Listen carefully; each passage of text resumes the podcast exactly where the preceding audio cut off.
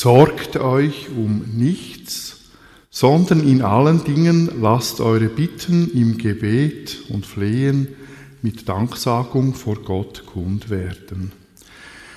Gnade von unserem Herr Jesus Christus, die Liebe von Gott, unserem Vater im Himmel und die Gemeinschaft vom Heiligen Geist sei mit uns allen. Amen.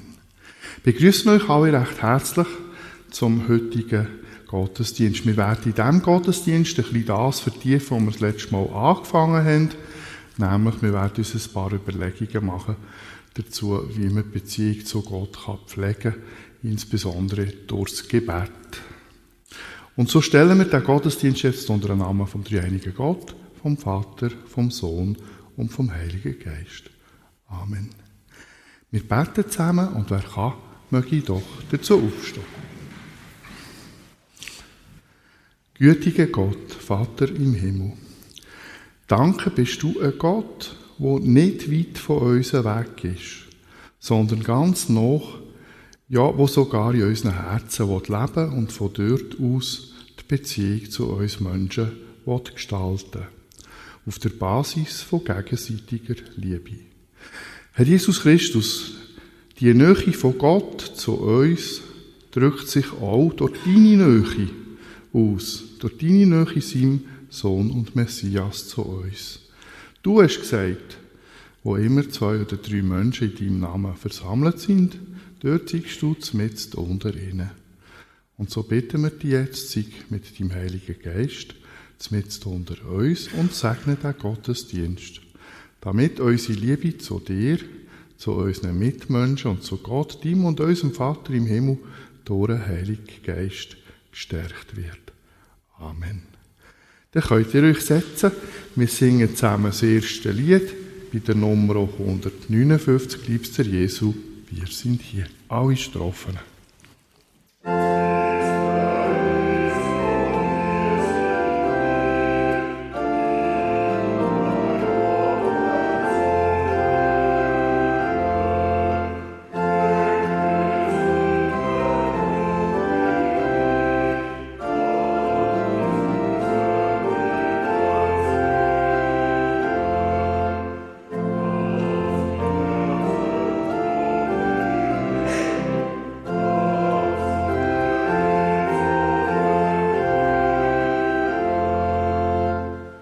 Dann lese ich euch vor aus dem ersten Brief vom Apostel Paulus an Thessalonicher, Kap äh, nein, ja, Kapitel 5, Verse 12 bis 24. Wir bitten euch aber, liebe Brüder, erkennt an, die an euch arbeiten und euch vorstehen in dem Herrn und euch ermahnen. Habt sie umso lieber um ihres Werkes willen haltet Frieden untereinander. Wir ermahnen euch aber, liebe Brüder, weist die Unordentlichen zurecht, tröstet die Kleinmütigen, tragt die Schwachen, seid geduldig gegen jedermann. Seht zu, dass keiner dem anderen Böses mit Bösem vergelte, sondern jagt alle Zeit dem Guten nach untereinander und gegen jedermann. Seid alle Zeit fröhlich, betet ohne Unterlass, seid dankbar in allen Dingen, denn das ist der Wille Gottes in Christus Jesus an euch. Den Geist dämpft nicht, prophetische Rede verachtet nicht, prüft aber alles und das Gute behaltet, meidet das Böse in jeder Gestalt. Er aber, der Gott des Friedens, heilige euch durch und durch und bewahre euren Geist samt Seele und Leib unversehrt, untadelig für die Ankunft unseres Herrn Jesus Christus. Treu ist er, der euch ruft, er wird's auch tun. Dann singen wir zusammen das nächste Lied bei der Nummer 99, Lobe den Herrn, o meine Seele, Strophen 1, 3, 6 und 7.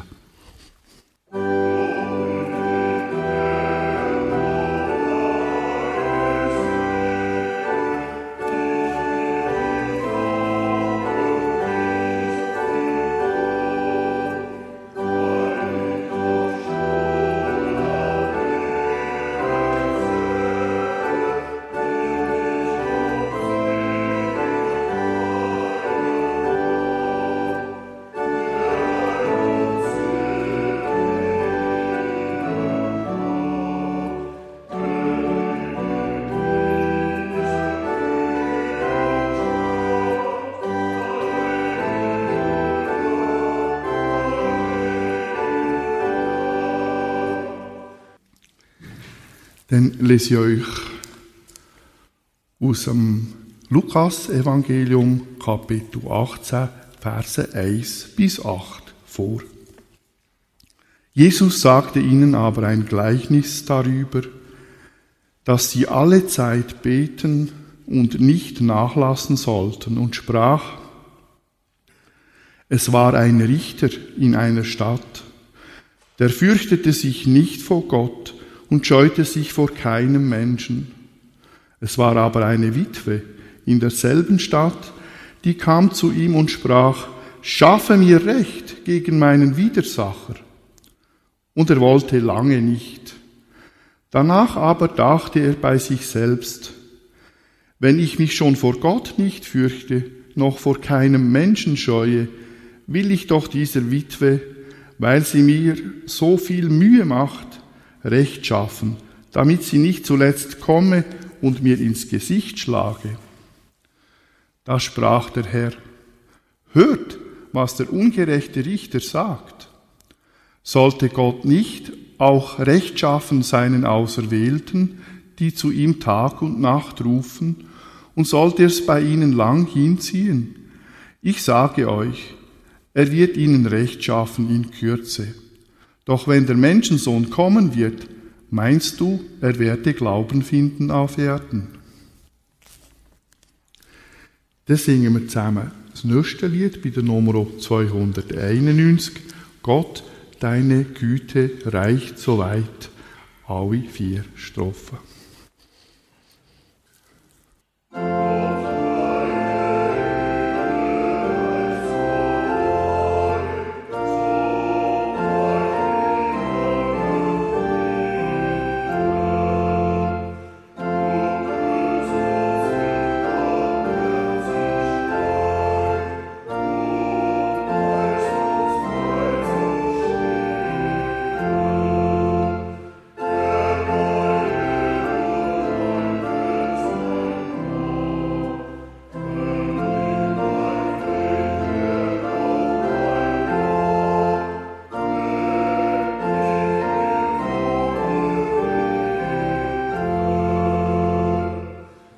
Lese euch aus dem Matthäus-Evangelium, Kapitel 6, Verse 5 bis 13 vor. Jesus Christus spricht, wenn ihr betet, macht es nicht wie die Heuchler.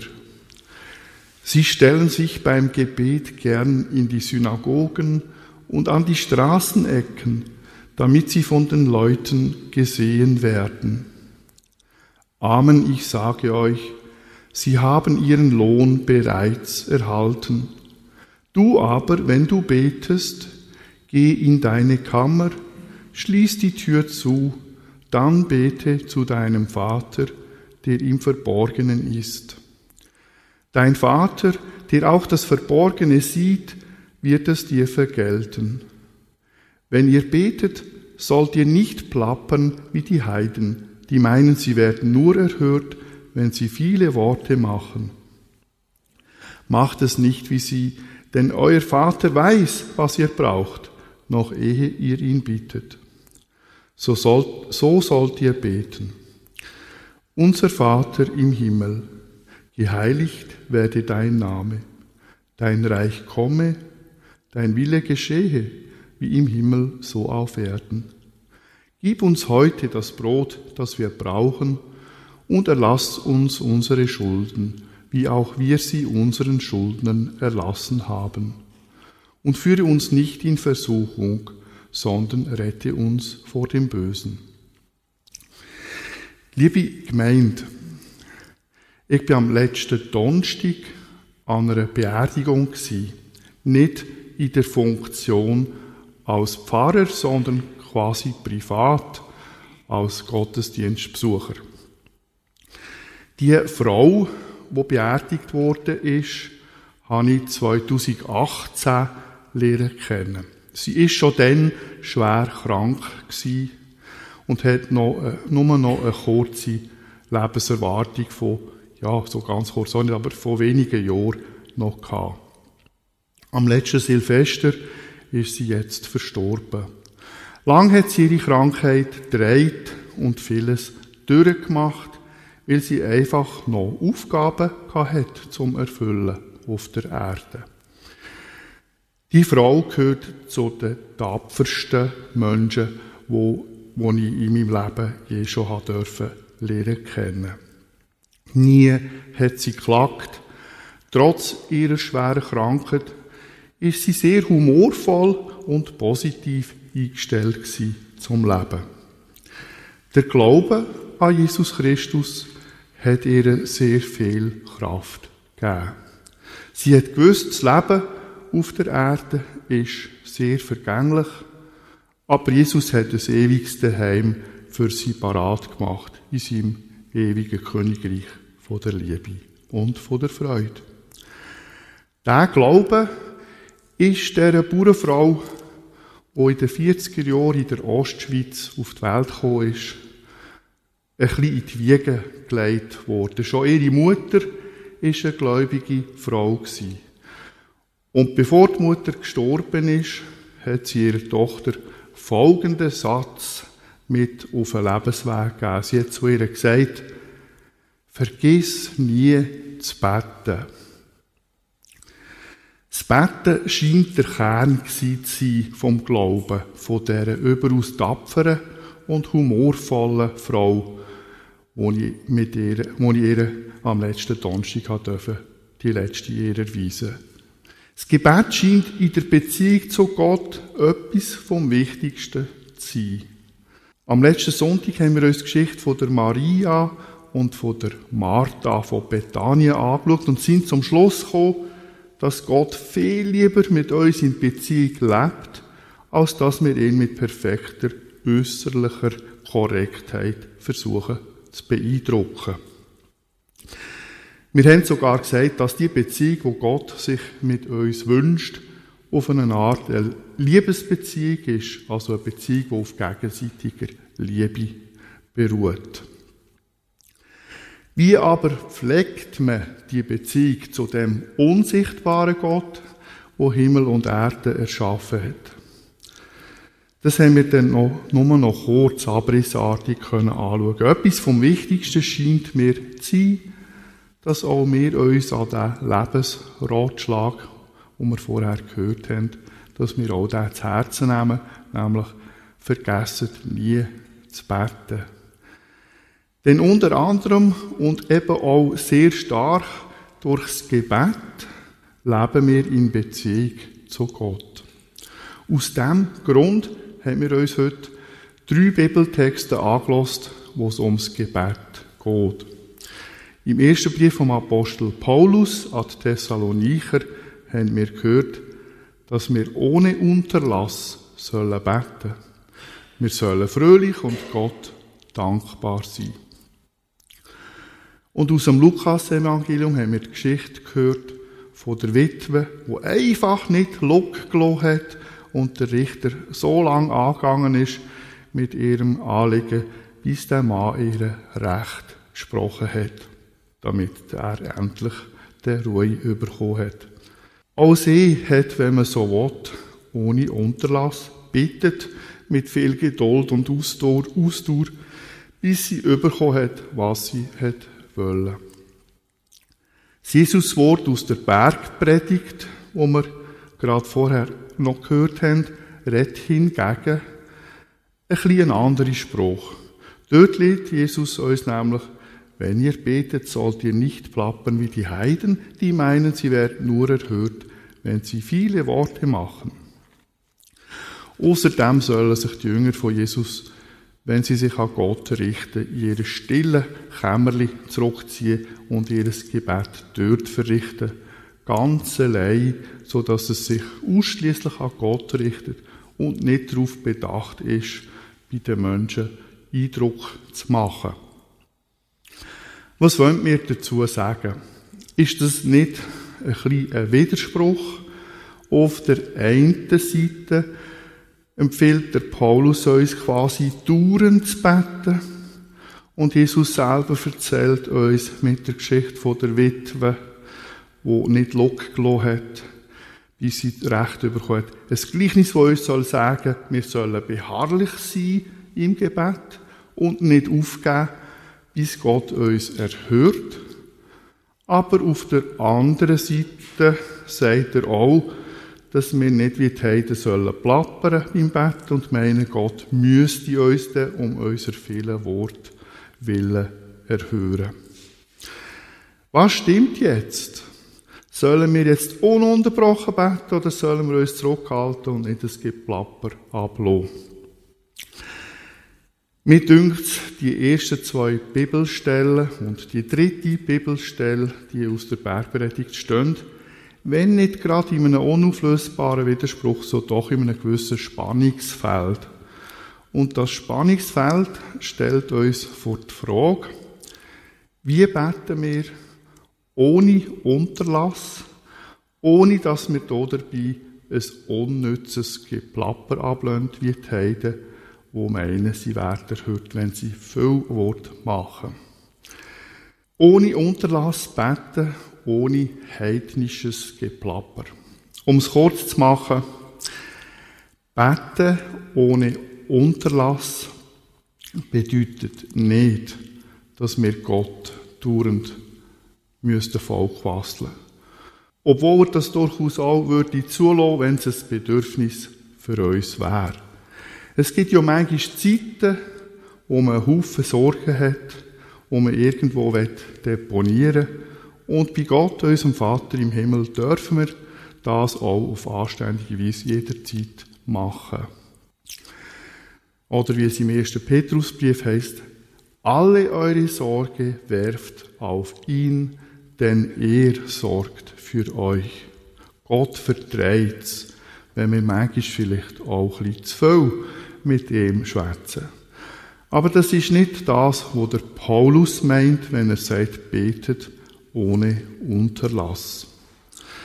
Der Theologe Peter Wick schreibt im Zürcher Kommentar zu der Bibelstelle kurz und bündig, Beten ohne Unterlass bedeutet, Sie sollen den Kontakt mit Gott nicht abbrechen lassen. Und im SCM Brockhaus Kommentar heißt zu der gleichen Stelle, das Leben des Christen ist geprägt von einer Atmosphäre des Gebets, der Freude und der Dankbarkeit gegen Gott. Mit anderen Worten, es geht beim Betten ohne Unterlass nicht darum, Gott permanent mit irgendwelchen Bitten einzudecken, sondern darum, generell ununterbrochen mit ihm in Verbindung zu stehen. Mit Dank, mit Lob und so weiter. Und wenn wir ungerecht behandelt werden, das kommt auch mal vor, dann dürfen wir es durchaus so machen, wie die Witwe im Gleichnis, wo Jesus erzählt hat, dass wir, dass wir mit dem immer und immer wieder zu Gott gehen, es ihm klagen und Geduld haben, bis er die Sache klärt. Denn das macht er, wenn seine Kinder blogget werden.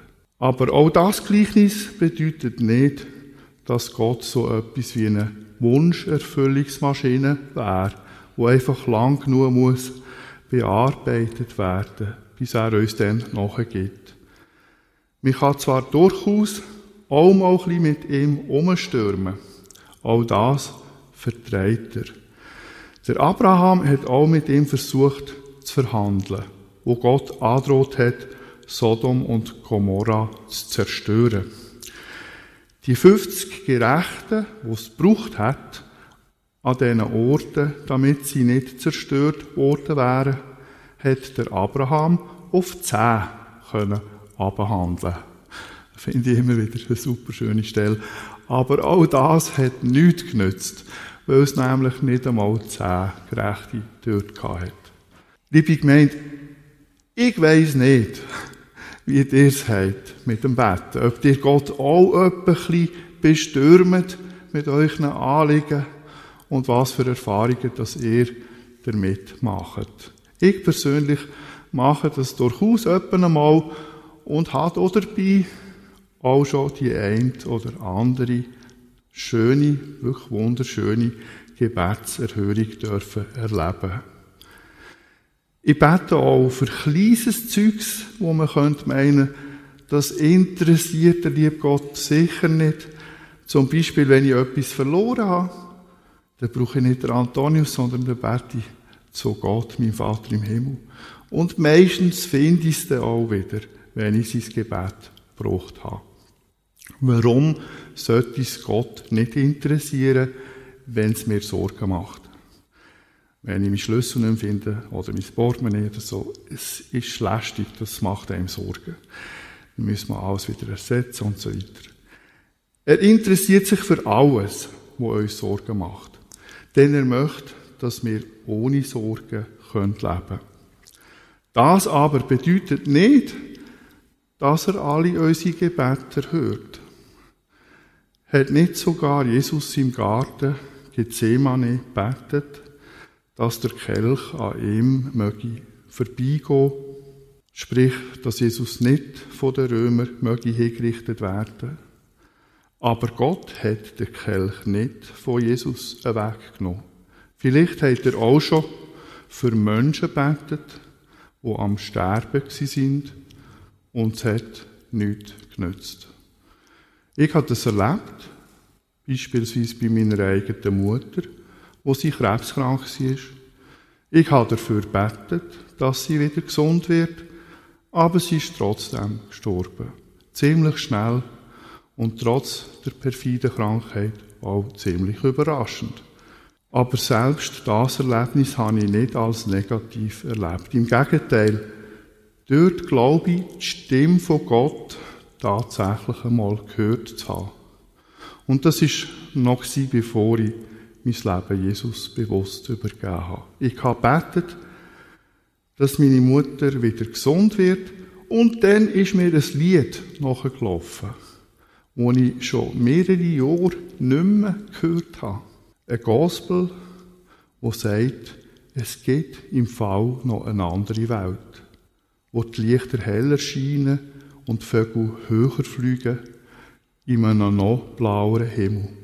Ein Hinweis darauf, dass meine Mutter dorthin wird gehen und nicht wieder gesund wird, um noch bisschen länger bei uns zu bleiben. Der Wille von Gott deckt sich halt nicht immer mit dem Willen von uns. Der Petrus hat auf gar keinen Fall wollen, dass Jesus muss sterben. Er hat Jesus sehr gern gehabt und ist an ihm gehangen. Aber Gott hat einen anderen Plan gehabt, einen anderen Willen. Der Petrus hat können stürmen, so viel er hat wollen, und Gott hat seinen Plan nicht geändert.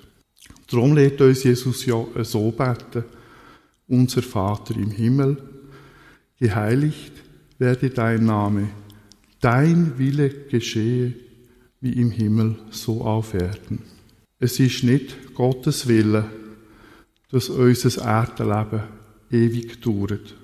Es ist sein Wille, dass wir irgendwann sterben.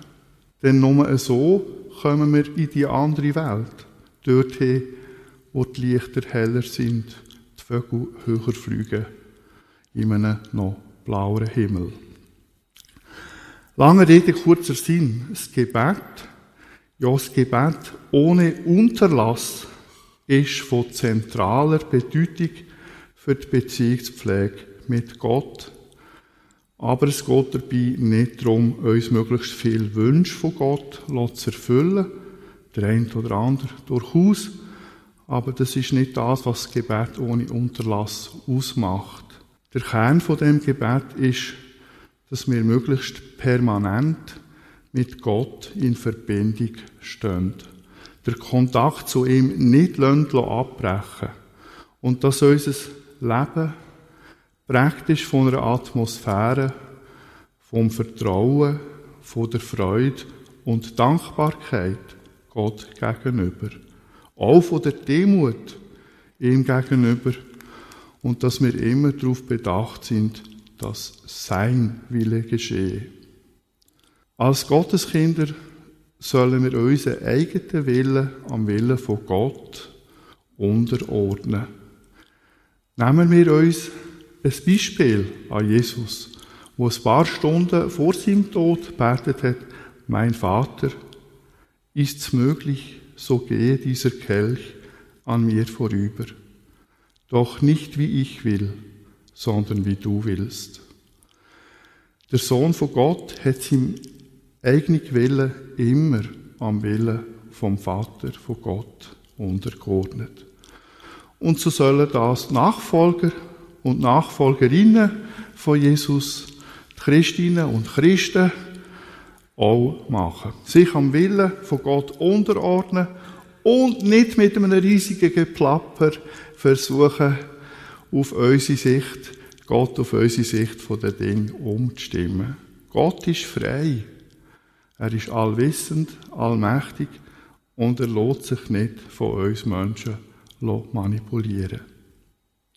Then, there must be lights burning brighter somewhere, got to be birds flying higher in a sky more blue.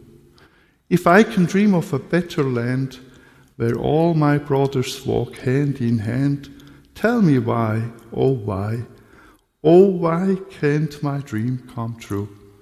Warum kann mein Traum nicht wahr werden, fragt er.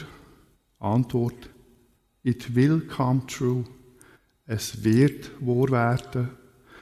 Gott hat alles im Griff, aber es läuft nach seinem Plan und nicht nach unserem. Sein Wille geschehe. Bleiben wir möglichst ununterbrochen in Kontakt mit ihm in einer Atmosphäre vom Vertrauen, von der Freude, Dankbarkeit, Demut und vom Gehorsam gegenüber Gott. Vergessen wir nicht das Gebet ohne Unterlass, so wie so die tapfere gläubige Frau, die ich von ihr erzählt habe, nie vergessen hat, sondern sich an das Wort von ihrer Mutter gehalten hat. Und es hat dieser Frau wirklich geholfen in ihrem Leben. Selten habe ich einen Menschen gesehen, der so tapfer war und auch so humorvoll. Und sie hat es nicht einfach gehabt.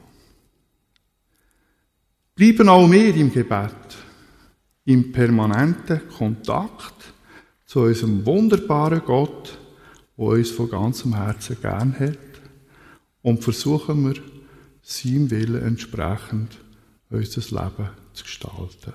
Halleluja und Amen.